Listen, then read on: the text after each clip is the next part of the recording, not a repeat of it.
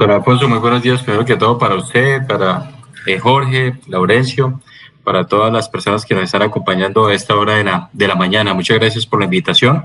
Para nosotros como electrificadores de Santander es muy importante pues este tipo de espacios para comentar, conversar sobre los sucesos más importantes y los, las iniciativas, los temas más relevantes de nuestra compañía pues y que tienen un gran impacto para, para toda la comunidad, para todos nuestros clientes. Eh, pues bien, eh, sí señor, nosotros en Electrificadores de Santander venimos trabajando ya desde hace eh, más de cuatro o cinco años con, un, con un foco estratégico muy importante para mejorar la calidad del servicio y es ejecutar un plan de expansión de nuestro sistema eléctrico a gran escala.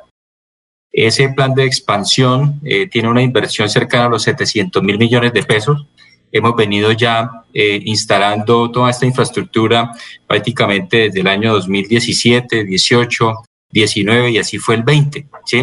¿Qué estamos haciendo? Primero, pues digamos que luego de un ejercicio muy juicioso de planeación, eh, yo trabajo en planeación y en operación, eh, Alfonso, Jorge y, y Laurencio, y eh, a partir de ese eh, ejercicio juicioso de planeación, estructuramos un plan que lo elevamos al gobierno nacional para que lo aprobaran.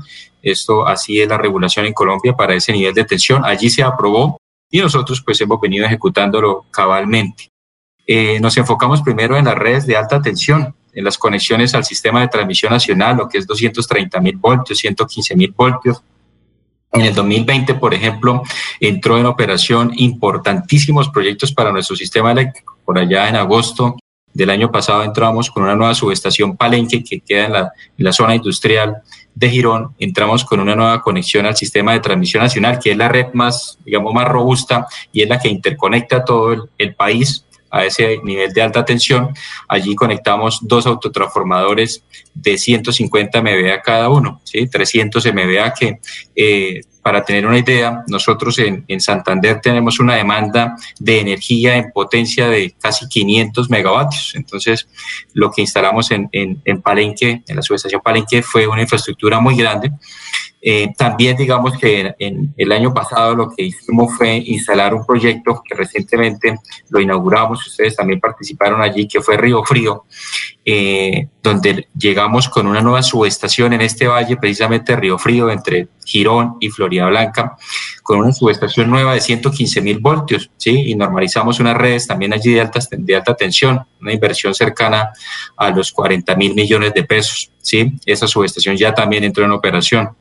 Y eh, posteriormente también llevamos una nueva subestación de alta tensión en la zona norte de nuestra ciudad, se llama la subestación principal, Allí llevamos una, un nuevo nivel de tensión de 115 mil voltios, también con lo mismo, con el mismo objetivo de robustecer nuestra infraestructura eléctrica y mejorar la calidad del servicio. Allí invertimos casi 30 mil millones de pesos y en este momento, Alfonso y demás compañeros, estamos terminando unas obras aquí en la subestación Conuco, en la ciudad de Bucaramanga, en la zona eh, suroriental, cerca pues ahí a, al frente de, los conjuntos de Conuco, donde también estamos llevando alta tensión a esa subestación, 115 mil voltios, anteriormente era de media tensión, y con esto estamos llevando nueva infraestructura, nuevos equipos, aumentando la capacidad de esa subestación para mejorar la calidad. ¿Qué pasa? En estos trabajos, y sin mencionarle, pues, sin entrar en detalle todo lo que estamos haciendo en redes de baja y media tensión, pues, digamos que las inversiones son altísimas y estamos muy enfocados a modernizar toda esta infraestructura, postes, redes, transformadores de distribución y eh, digamos que estos arreglos, eh, señor Alfonso y demás compañeros, pues casi siempre requieren de hacer unas transferencias de carga de un circuito a otro, hacer unos trabajos previos para poder aislar el tramo en que vamos a trabajar y de esta manera pues las personas encargadas trabajen de manera segura.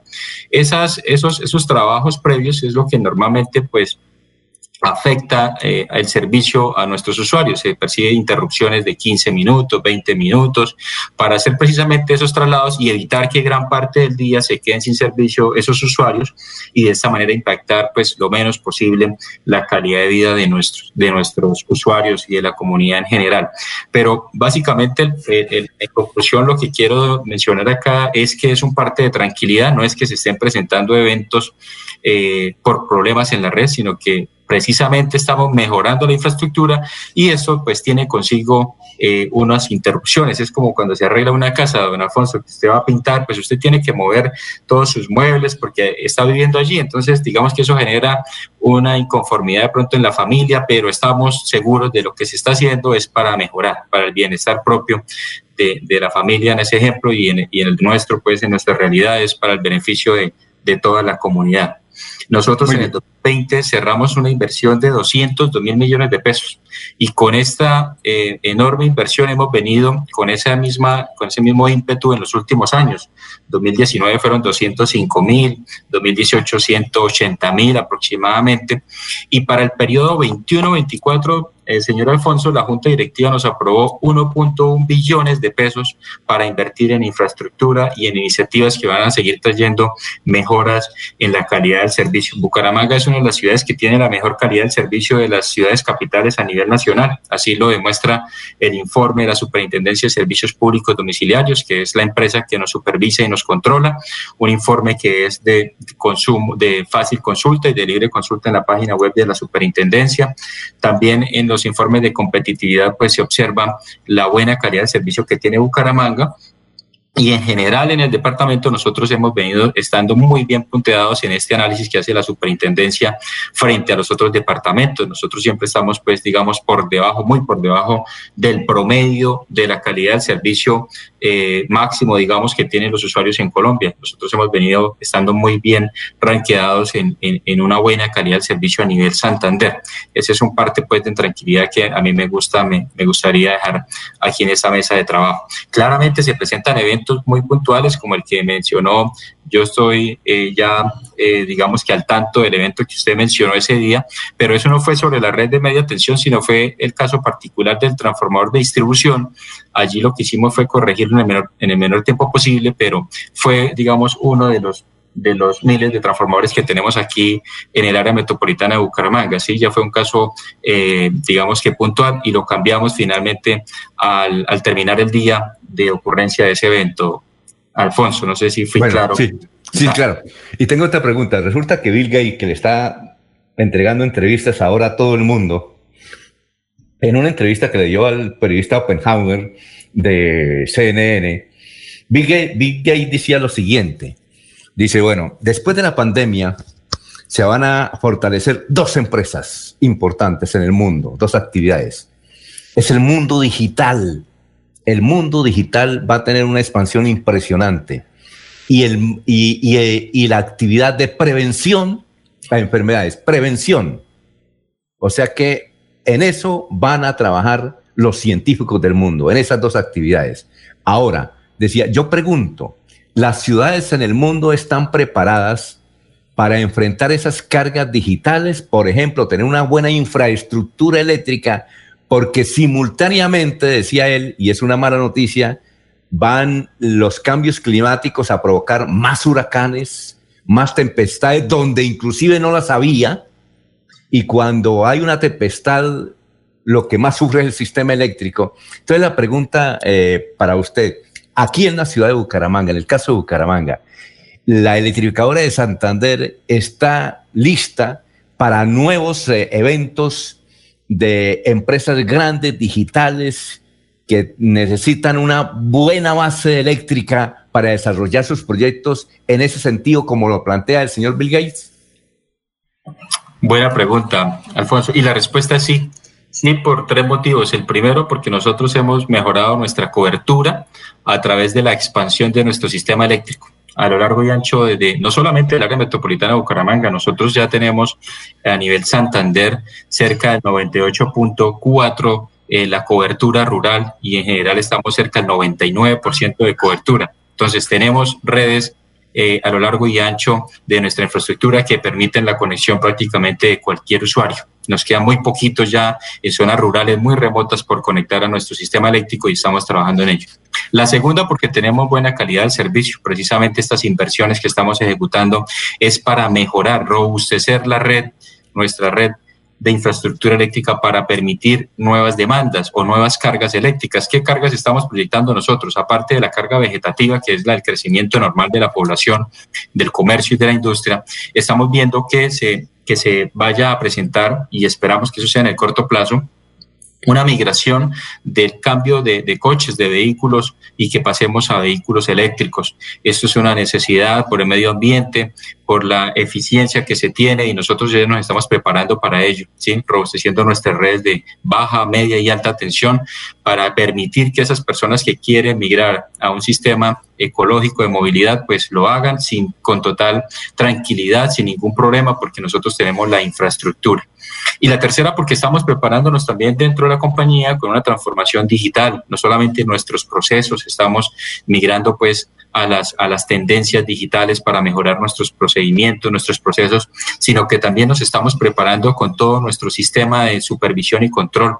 En nuestro, nuestro centro de control, les cuento que lo acabamos de modernizar, invertimos más de 6 mil millones de pesos modernizando nuestro centro de control, tenemos la última tecnología mundial para supervisar redes eléctricas a partir de una firma extranjera lo hicimos, ya está en operación. También estamos implementando nuevos sistemas de aplicaciones para eh, supervisar y controlar todas nuestras redes en tiempo real. Y aparte, estamos trabajando, vamos muy avanzados en un proyecto de seguridad, de seguridad digital para nuestras redes, porque en, en la medida que nosotros crecemos en la supervisión y control de, toda nuestra super, de, de, todas nuestras subestaciones y redes desde el centro de control, así van a querer los hackers, pues, digamos, entrar y sabotear las, eh, digamos, la confiabilidad del servicio a través de Internet y nosotros, pues, ya venimos trabajando desde hace un par de años en eso, en un proyecto de ciberseguridad para evitar que eso ocurra. Muy bien, eh, Jorge, son las seis y cincuenta. Eh, con los buenos días para el ingeniero, eh, pero no, alcanzo a iludir, eh, a divisar el nombre entre la barrera. Sergio, de, Sergio Pérez. Sergio Pérez. Ingeniero Sergio Pérez, bienvenido a Últimas Noticias. Eh, ¿Existe preocupación con esto de, de, de, la continuidad del servicio, de la continuidad del fluido eléctrico, sobre todo hacia las regiones del sur de Santander? A diario son múltiples las quejas de, estas comunidades, principalmente en la provincia de Guarentá, en la provincia comunera, por la manera continua en que se presentan cortes del servicio. ¿Qué es lo que sucede hacia el sur de Santander? ¿Por qué esa, esa situación tan continua en lo que tiene que ver con, con la prestación del servicio? Excelente pregunta. Les decía que recientemente tuvimos dos eventos en una línea de transmisión que va desde, la, desde el municipio de Barbosa hasta el municipio de Cimitarra. Con esa línea nosotros prestamos el servicio en toda la parte sur occidental del departamento. Esa línea es única, ¿sí? Conecta Barbosa con Cimitarra. Nosotros en el 2013 planteamos un proyecto y se lo enviamos al ministerio, a la UME, a la Unidad de Planeación Minoenergética, diciéndole que íbamos a construir otra línea ese proyecto no, no fue aprobado por la demanda tan bajita que tenemos en esa región. Entonces, el costo que se llevaría la tarifa era muy alto y por eso la UPE, digamos que no lo aprobó. Entonces, eh, partimos de ahí. Nosotros propusimos una solución, no fue aprobada. Eh, no obstante, ya formulamos un proyecto para mejorar las redes en media tensión, que es total autonomía de nuestra empresa ya fue aprobado por nuestra junta directiva y ya empezamos a hacer los trabajos en campo para topografía y demás y esperamos en dos años tener una nueva línea en media tensión que pueda suministrar el servicio en caso que falle la que le estoy comentando, que es lo que ha pasado.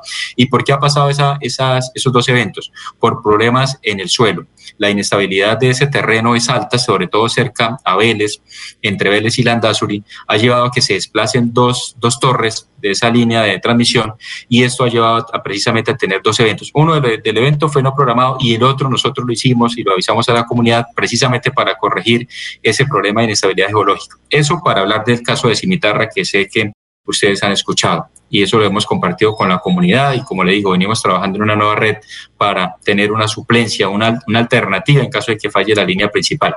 Ahora, eh, hablando ya de todo un conjunto del sur del departamento, nosotros, como también lo hemos informado, desde el año 2017 tal vez empezamos a trabajar en un proyecto que fue aprobado por la unidad, nuestra junta directiva nos lo aprobó por allá finalizando el 2018 y en ese momento se viene ejecutando a buena marcha y se trata de cerrar un anillo, es decir, no tener como sistemas aislados en, en Barbosa y en San Gil, sino unir esos dos sistemas con una línea de transmisión. En eso ya venimos trabajando, ya tenemos pues eh, gran avance del proyecto. Ese proyecto tenemos una fecha eh, esperada de entrar en operación en el primer trimestre del siguiente año, el 2022, ya entrará en operación esa subestación, esas dos subestaciones nuevas y esa línea, y eso va a mejorar sustancialmente la calidad del servicio en el sur. Jorge, esto ha sido muy bien recibido por todos los gremios, sobre todo el, el, gremio comercial, que venían solicitando, pues digamos, una mejora, pues esta es una mejora muy importante. Le cuento que ese proyecto está costando cerca de 130 mil millones de pesos. Es un proyecto de gran inversión. Sin embargo, pues nosotros le apostamos al mejoramiento de la calidad del servicio con este tipo de obras tan necesarias y que va, digamos, a mejorar sustancialmente la confiabilidad del servicio en todo el sur de nuestro departamento. 6 y 54. La última pregunta la hace don Laurencio Gamba. Laurencio. Eh, ingeniero, se dice que muchos de los recursos de la ESA se van para la matriz, para EPM Medellín, y que la infraestructura también es muy débil en Santander, que las utilidades también se reparten todo para Medellín y poco para Santander. Y sobre todo que ahorita vienen presentando algunas dificultades en los proyectos de cola y no recuerdo que estarían por ahí buscando eh, algunos delincuentes engañar a la gente. Sobre esos temas, ¿qué se puede decir, ingeniero? Muy buena pregunta, don Laurencio. Bueno, digamos que, que, la compañía, como todos sabemos, pues digamos que la participación accionaria del gobierno nacional se, se, se digamos que se vendió mediante un proceso público y en el 2009 pues llegó a Empresas Públicas de Medellín a ser propietaria de cerca del 72% de las acciones de la compañía. ¿sí? Eso pues es una realidad. Eh, también digamos que esa negociación trajo consigo un aumento de participación accionaria del, de la gobernación de Santander, que actualmente tiene cerca pues del 27%, del 26% de participación accionaria y el municipio pues de Bucaramanga que tiene cerca del 2.5%.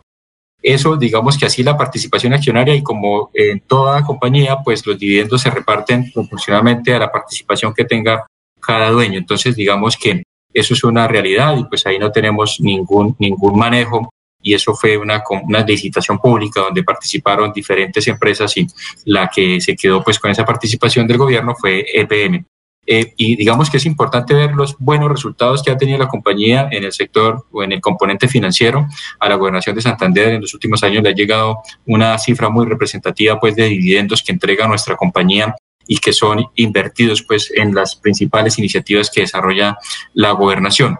Eso en cuanto al tema de los dividendos. Eh, el tema de puntas y colas. Puntas y colas es el programa que nosotros utilizamos para conectar a esas familias rurales que están cerca a la infraestructura existente de baja tensión. O sea, una familia que esté a menos de 400 metros hace la solicitud y nosotros lo que hacemos es llevarle la red. El cliente no pone un solo peso porque nosotros ponemos esa infraestructura eléctrica de baja tensión y la cometida, que es propiedad del cliente y el medidor, nosotros se lo financiamos prácticamente que en todos los casos a 10 años. Entonces es una, es una de las principales iniciativas y con, esta, con este programa nosotros hemos venido eh, eh, mejorando la, la, calidad de vida de todos nuestros, nuestros campesinos, porque año tras año en promedio estamos energizando o llevando el servicio a casi 3.000 familias campesinas por año con este programa. Entonces, no es cierto que se haya habilitado, lo mantenemos y seguimos, pues, digamos, trabajando en ello. Es muy fácil acceder, pues, a este programa. Lo pueden hacer a través de la alcaldía, porque la alcaldía nos,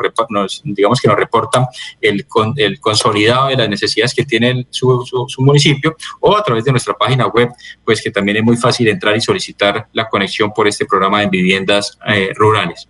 Y frente a la infraestructura, don Laurencio, pues como les he comentado, nosotros hemos venido mejorando muchísimo nuestra infraestructura y es por eso que hoy por hoy nosotros estamos dentro de las mejores ciudades y departamentos con calidad del servicio en todo, en todo el, territorio nacional. Eh, nosotros mejoramos la calidad del servicio en el 2020, solamente en el 2020 un 17%. Y en los últimos años, desde diciembre de 2016 a diciembre de 2020, hemos mejorado cerca del 40-42% de la calidad del servicio.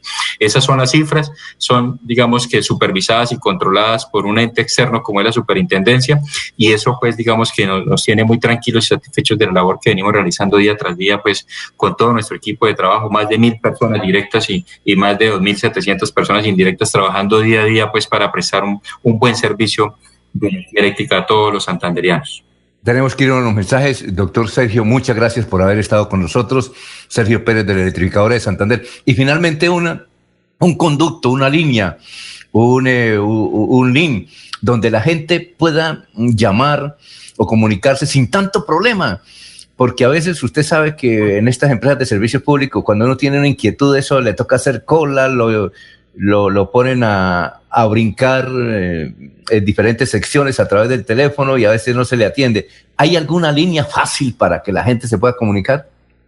Sí, señor, señor Alfonso. Pues la, la principal es la de la la línea 115 que es gratis, ¿cierto? Y sale desde cualquier teléfono móvil o de cualquier teléfono fijo. Idea que ahora, hace un par de meses, lanzamos nuestro servicio por WhatsApp. Por esa línea WhatsApp, cualquier usuario puede escribir, mire, tengo, este es mi número de cuenta, esta es mi dirección o este es mi, mi número de, de poste más cercano y estoy sin servicio y fácilmente pues pueden también eh, por allí eh, entregarnos sus, sus eh, novedades y nosotros lo atendemos. Si quiere, por favor, le dicto esa línea línea WhatsApp, es el 318. ¿Cómo es?